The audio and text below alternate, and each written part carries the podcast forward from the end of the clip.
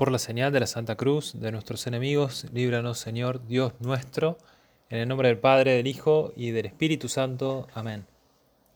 Señor mío y Dios mío, creo firmemente que estás aquí, que me ves, que me oyes. Te adoro con profunda reverencia, te pido perdón de mis pecados y gracia para hacer con fruto este rato de oración. Madre mía Inmaculada, San José mi Padre y Señor, Ángel de mi guarda, interceded por mí.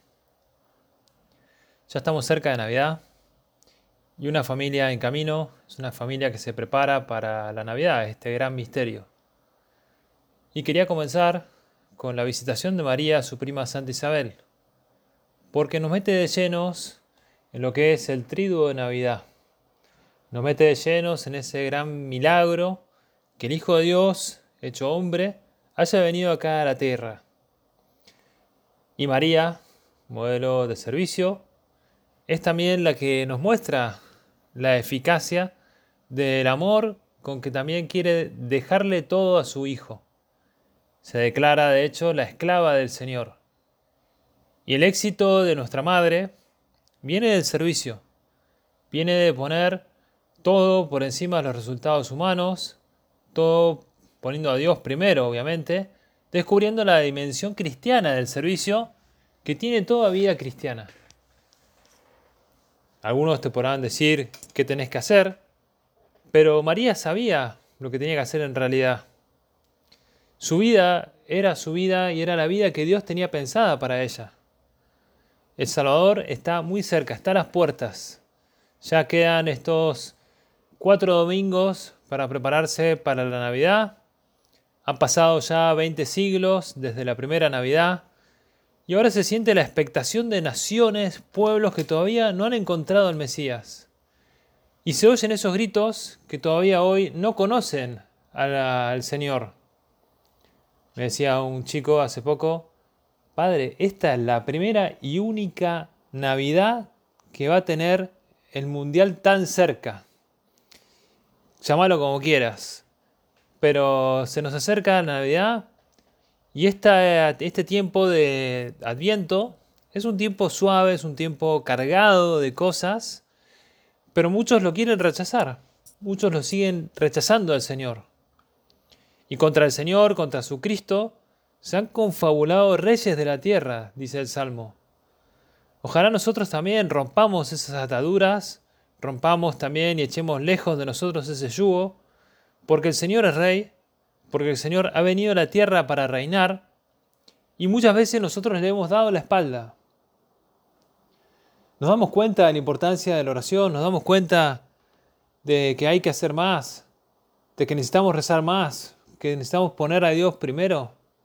Me contaban hace poco una historia, que te la cuento tal cual me la contaron, de un misionero que estaba en vacaciones en Estados Unidos, en su iglesia local, ahí en Michigan, que contaba que mientras eras misionero en un pequeño hospital en un área rural de África, cada dos semanas viajaba a una ciudad en bicicleta para comprar provisiones, para comprar medicamentos. El viaje consistía en dos días y tenía que atravesar la jungla y debido a lo largo del viaje debía acampar en el punto medio, pasar la noche y reanudar su viaje temprano el día siguiente y en uno de estos viajes llegó a la ciudad donde planeaba retirar dinero del banco, comprar las medicaciones, comprar los víveres y reanudar su viaje de vuelta de dos días y regresar al hospital. Cuando llegó a la ciudad y vio a dos hombres peleándose, uno de los cuales estaba bastante herido, el misionero lo curó, le habló de nuestro Señor Jesucristo. Después de esto reanudó el viaje de regreso al hospital esa noche acampó en el punto medio y a la mañana siguiente reanudó su viaje. Llegó al hospital sin ningún incidente y dos semanas más tarde repitió el viaje y cuando llegó a la ciudad se le acercó el hombre al que había ayudado en el viaje anterior le dijo que la vez pasada, cuando lo curaba, él se había dado cuenta de que tenía dinero en los bolsillos, que llevaba medicación y agregó, unos amigos y yo te seguimos en tu viaje mientras te adentrabas en la jungla, pues sabíamos que habrías de acampar. planeábamos matarte y tomar tu dinero y medicinas. Pero en el momento en que nos acercamos al campamento, pudimos ver que estabas protegido por 26 guardias bien armados. Y ante todo esto no pudo más que reír de carcajadas, porque dijo, mirá, yo siempre voy solo. Y este le insistió y le dijo, no, no, no. Yo no fui la única persona que vio a los guardias armados. Todos mis amigos también lo vieron. Y no solo eso, sino que entre todos los contamos. Eran 26.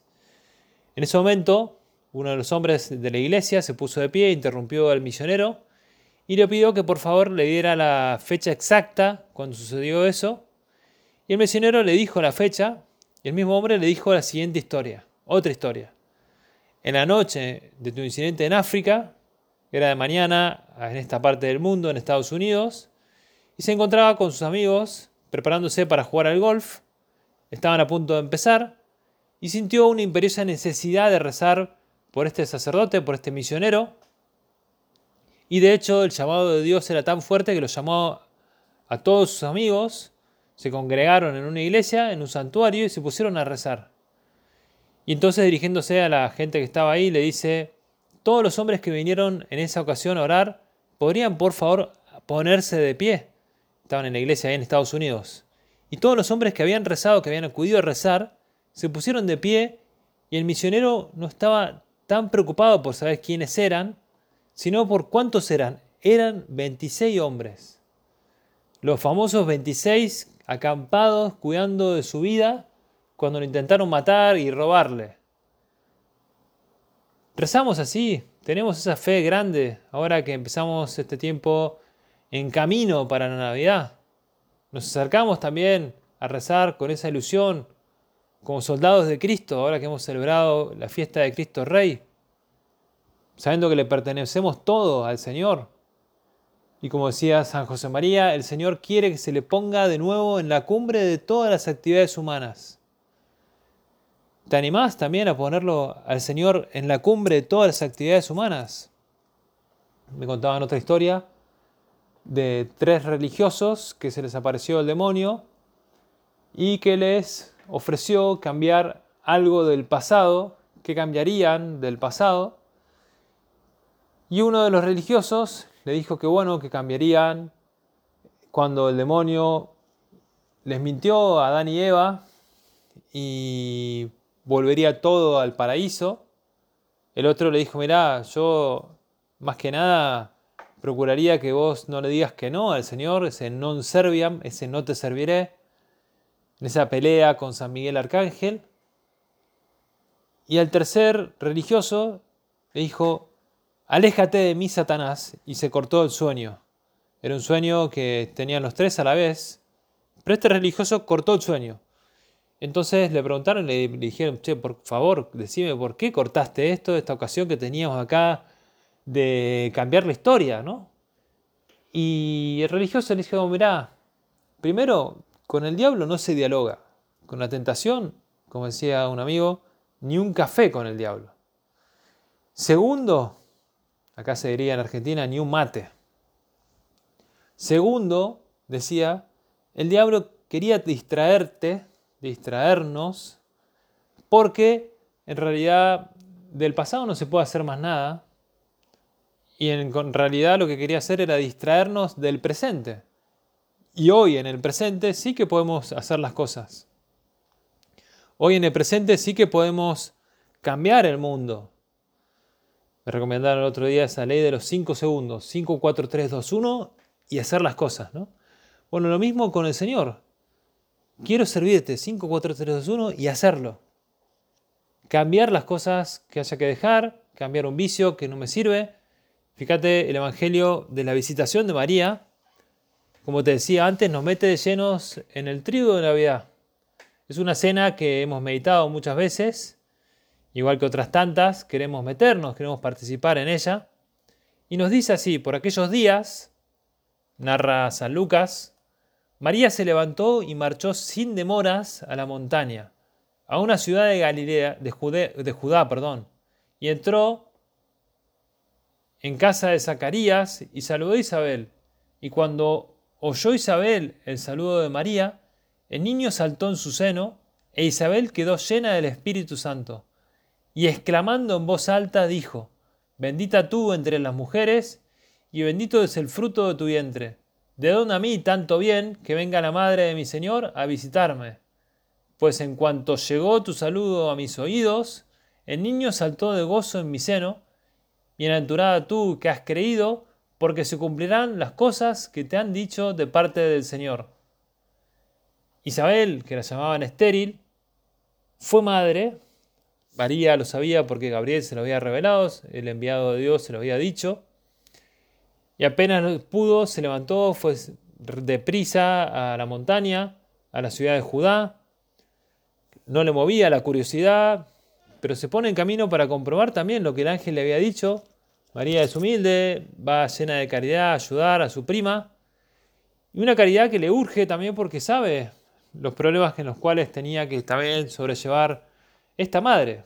Anoche fui a cenar a la casa de un matrimonio que tuvieron un bebé, una, beba, eh, que nació prematuramente y me contaban todas las hazañas que habían tenido que, que llevar esos dos meses, que tuvieron que ir de acá para allá, muchos problemas, pero el hecho es que estuvieron en la neo, estuvieron con distintos problemas, pero lo sobrellevaron con oración, lo llevaron, muy bien.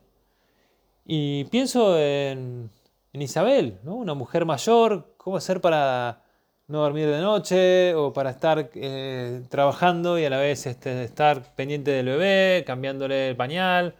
Eh, la, Virgen sabía, y por eso te digo, no le movía la curiosidad, quería ir a a ver a Isabel para servirla. Ese mensaje del cielo, esa secreta relación que tenía la Virgen con su prima, la llevó a eso, a no quedarse en su yo, en su egoísmo, e ir rápido desde Nazaret a Incarim. Es una pequeña ciudad.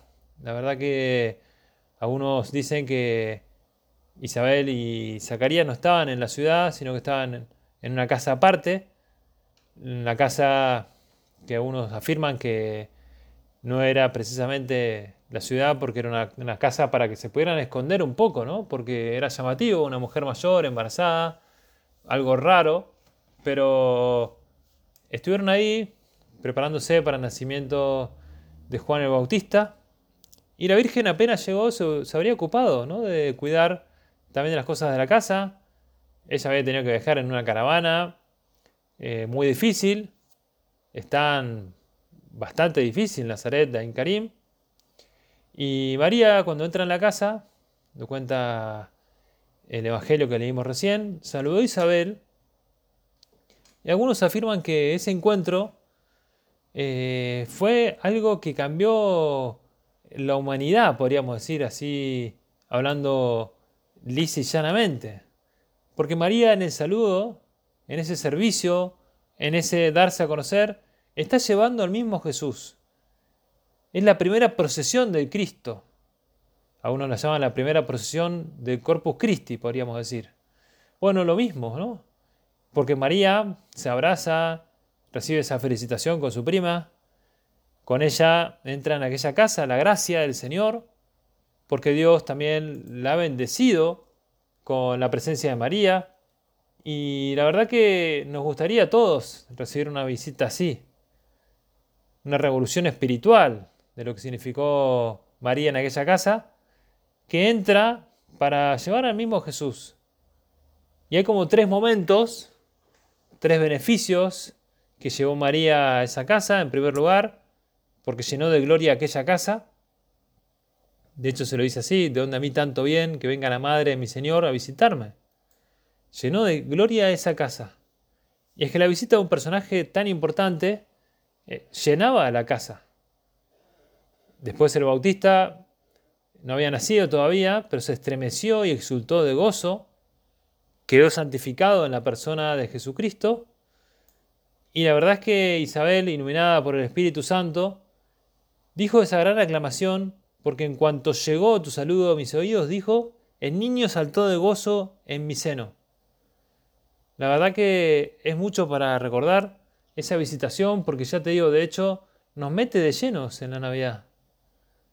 María, que va simplemente a servir, que no va a llamar la atención, que no quiere abrir ninguna puerta, recibe en ese Magnificat un canto que está lleno de salmos, un canto que está lleno de oración, un canto que la Virgen explota de su interior, un canto que es una misericordia de Dios. Se manifiesta toda la grandeza, toda la omnipotencia del Señor al ver la humildad de su esclava, porque no había hecho nada, y el Señor ha querido que cumpliera en ella lo que habían anunciado tantos profetas. Mi alma engrandece al Señor, no porque mi alma sea grande, sino porque el Señor nos ha, la ha hecho grande, quiero decir. Bueno, pensemos si nosotros también miramos esa humildad de María, la esclava del Señor, la sierva de los hombres.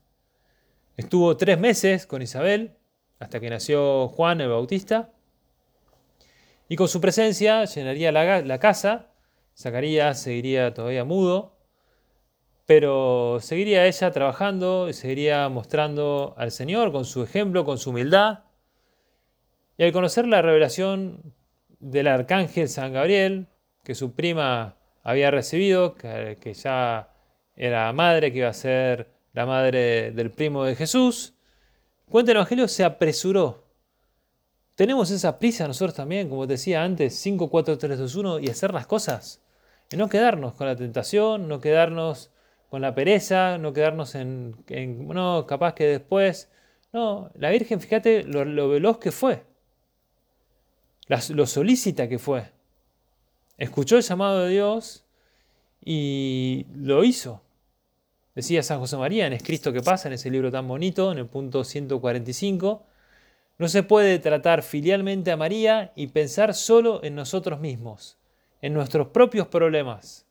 No se puede tratar a la Virgen y tener egoístas problemas personales. No se puede, porque efectivamente María es darse, María es servicio, María es servicio para servir al descubrir esa grandeza del servicio. Y solo cuando se sirve se es útil a los, demás, es útil a Dios. No hay mayor dicha, decía San José María, que un servicio abnegado a los demás, como bien predicó el Maestro con su vida oculta y luego con su vida pública. Y te añadiría, como bien enseñó también con su ejemplo Santa María. El espíritu de servicio, que es caridad, nos ayuda a eso, a renunciar a fines personales, a facilitar el olvido de sí, a ver también cómo nosotros tenemos que descubrir ese servicio de María, no en ir en contra de todos, no, mostrar la verdad efectivamente, porque no va a ser fácil. En la medida que también nosotros pongamos ilusión en decir las cosas, podremos hacerlas con alegría. El otro día estuve en un curso de bioética que se hablaba sobre el valor de la vida y la importancia de cuidar la vida desde la concepción hasta la muerte.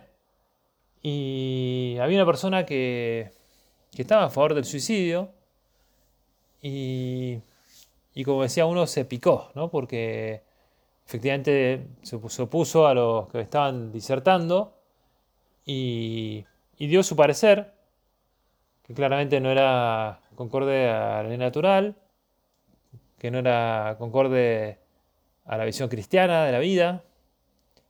Y ya lo había adelantado uno de los ponentes de que iba a ser muy difícil explicar el cuidado de la vida, explicar eh, el sentido de la muerte, del dolor, del sufrimiento. Y cuando esta mujer se, se puso mal, después en el almuerzo nos contaba que que efectivamente en Uruguay habían estado armando una campaña para concientizar a la gente, no quizá con un nuevo mensaje de las dos vidas, como cuando fue la ley del aborto, sino que en Uruguay lo que hacían era decir prudencia Uruguay. Y lo que hacían con prudencia Uruguay era concientizar a la gente de que estaban jugando con fuego, digamos, ¿no? Y que así como la permisibilidad, del aborto generó después muchísimo más abortos, eh, lo mismo con el suicidio. Si uno deja entrar el suicidio, después termina matando a cualquiera. Termina matando a uno, digamos. Bueno, mira, María, la Virgen llena de fe, la prudente, podríamos decir, confió totalmente en Dios. Se prestó con todo su entendimiento, con toda su voluntad, a servir. Que eso era lo que tenía también que hacer en su vida. Y cuando se entiende la vida como un servicio, no nos preocupamos de cuándo será el final de la vida, cómo será el momento final. La Virgen no estaba atada. La fe incondicionada, dice San Juan Pablo II, la fe sin temores en la presencia cercana del Señor, ha de ser la brújula que oriente nuestra vida de trabajo, nuestra vida de familia hacia Dios, de donde viene la luz y la felicidad. El mundo en que vivimos necesita con vosotros esta fe, este faro de luz. Olvidarse de Dios, como pretenden las tendencias materialistas, significaría hundirse en la soledad. Por eso, les animo encarecidamente a que cultiven la fe recibida, a que la cultivemos, a que nos acerquemos a Cristo en esta Navidad. Ahora, no sé si ya has preparado la corona de Adviento, me llegan a veces fotos de las coronas de Adviento. El otro día me llegaba una hermosa con cuatro velas, tres de color morado y una de color rosado, por el domingo la alegría, y una en el medio de color blanca, o sea, cinco velas, que la blanca significa la Navidad, que el día de Navidad se prenderían las cinco, ¿no? Bueno, ¿cómo nos preparamos con esa fe? ¿Cómo cultivamos nuestra fe? Porque nos formamos, nos queremos acercar al Señor. Queremos descubrir también los textos en los cuales el Señor nos ha dejado. ¿Cómo es tu vida de fe? ¿Cómo te adentras contra esas tareas que algunos quieren ocultar a Dios? Cuando algunos intentan opacar a la persona. Santa María, ya te digo en el cántico ese del Magnificat, alaba al Señor manifestando su humildad y glorifica a Dios por haberlo hecha la madre del Salvador. Esa maternidad es el motivo por el cual la llamarán bienaventurada, dice ella. Pero María no se queda en ese ser llamada bienaventurada. Se trata de una lección de humildad y nuestro deseo es parecernos a nuestra madre. Seamos humildes. Busquemos solo la gloria de Dios, decía San José María. Seamos humildes, porque nuestra vida de entrega, callada y oculta, debe ser una constante manifestación de humildad. La humildad es el fundamento de nuestra vida, medio y condición de eficacia. ¿Tenemos esa ilusión de vivir con humildad nuestra vida? Este segundo misterio de gozo, que es el viaje de Nazaret a Incarim, y los meses que pasó María en la casa de Zacarías e Isabel, también nos invitan a otro tema, que es la vida familiar, que es un poco más de lleno este retiro mensual. El servicio en la familia, el descubrir la misión cristiana del servicio, en no quedarnos apartados de las demás personas que tenemos cerca. No, es la familia el centro también de la sociedad y es la familia la que muchas veces se está lastimando, se está tratando de lastimar. A ver si nosotros también ahora en este retiro mensual aprovechamos para ver con mucha fe y acompañar con mucha fe a las familias. Porque nuestros hogares tienen que ser ambientes propios de la familia cristiana. Propios de ese hogar de Nazaret. Me regalaron el otro día un libro que se llama Yo también viví en esa casa, que nos anima a eso, a meternos en la casa de la Sagrada Familia, Escrito por un escritor italiano, Ferdinando Rancán, que se introduce en las páginas del libro como un niño huérfano adoptado, acogido en el hogar de Nazaret, y con esos ojos de niño contempla y comparte de cerca los grandes y pequeños sucesos de la Sagrada Familia. Y confiesa el autor, cuenta en el prólogo, que desde que se decidió asumir esa perspectiva, el Evangelio ya no ha sido para él simplemente un libro, sino una aventura personal. nosotros también nos metemos así en el Evangelio como una aventura personal. Nos metemos también como una ocasión para encontrarnos con el Señor. Porque es así también como nosotros también estamos llamados a vivir con Él. Nos podemos imaginar las sobremesas, las tertulias que tendrían ahí en la casa de Zacarías y Isabel, con María. Quizá al principio acompañada por San José, hasta que seguramente tuvo que regresar a Nazaret. Pero después también con el niño Juan, serían ratos llenos de alegría, de amabilidad, de delicadeza. Cómo también cuidamos en casa y pensando ahora en estas navidades, cómo las vamos a cuidar también, ayudando a los demás a pasarla bien, escuchando historias de la familia quizás, acudiendo también mil detalles de conversaciones, de noticias, quizás en estas latitudes con más calor, eh, quizás en otras latitudes con más frío.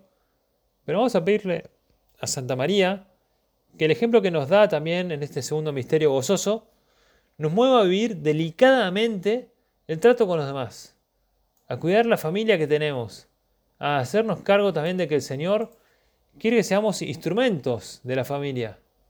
Quiere que aprovechemos también el servicio para meternos, como decía el libro este, yo viví, yo también viví en esa casa, como una nueva aventura. Así como lo vio María, así como lo viviría después Jesús, cuando nació, que seamos una familia en camino. Que este misterio de la visitación de María como modelo de espíritu de servicio, como esclava del Señor, nos enseña también a vivir con ese genuino amor que significa también descubrir la dimensión cristiana del servicio. Y en la medida que vos y yo descubramos también el servicio, procuraremos hacernos cargo de todo lo que tenemos por hacer, porque todavía el año está por terminar, hay muchas pequeñas cosas que podemos cuidar y que podemos también poner por obra. Pienso el otro día estuvimos en esta remada que hacemos tradicionalmente a Caima y decidimos parar en medio de la isla a almorzar con las familias, con los padres y los hijos. Y claro, había una mosquitada impresionante, ¿no? Y no había ni crema de solar, ni crema de mosquitos, ni off en aerosol o en crema que soportase tantas picaduras. Y, uno dice, bueno, ah, pero son pequeños bichos, en realidad eran bastante grandes los mosquitos. Pero bueno, este, también ahora a fin de año hay que cuidarse también de las cosas pequeñas las cosas grandes, porque nadie está exento de, de una caída grande o una caída pequeña. A ver si nosotros también nos decidimos, como te decía antes, ese 5, 4, 3, 2, 1, a poner por obra las cosas, hacernos cargo también de que Dios nos quiere muy cerca de Él para hacer las cosas y si de verdad queremos también encontrarnos con el Señor, procuraremos encontrarnos con María, ser muy marianos. Que sirva también esta primera meditación del retiro mensual para ponernos en camino hacia la Navidad, para ponernos en camino en el servicio que Dios quiere para darnos a los demás, como Él lo ha hecho. Se lo pedimos a Santa María, ahora que también estamos descubriendo su gran caridad, su gran servicio porque al fin y al cabo lo que quería ella era servir a Jesús. A Jesús le hubiese encantado estar ahí también, preparando al precursor, poniéndolo todo para estar con Él. Bueno, a ver si nos hacemos cargo también de que nuestra vida tiene que ser un servicio continuo. Y si de verdad queremos servir, nos daremos cuenta de que cada uno tiene que ser cada uno.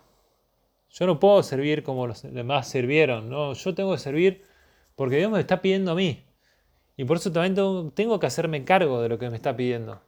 A ver si nos damos cuenta y se lo pedimos al Señor, que ahí está el éxito del servicio. El éxito del trabajo hecho por amor, del servicio hecho no por resultados, sino por amor a Dios. Que de verdad también se lo pedamos a la Virgen y que sea ella la que nos acompañe siempre. Te doy gracias, Dios mío, por los buenos propósitos, afectos e inspiraciones que me has comunicado en esta meditación. Te pido ayuda para ponerlos por obra. Madre mía Inmaculada, San José mi Padre y Señor, Ángel de mi guarda, interceded por mí. Santa María, esperanza nuestra, haciendo la sabiduría, esclava del Señor, ruega por nosotros.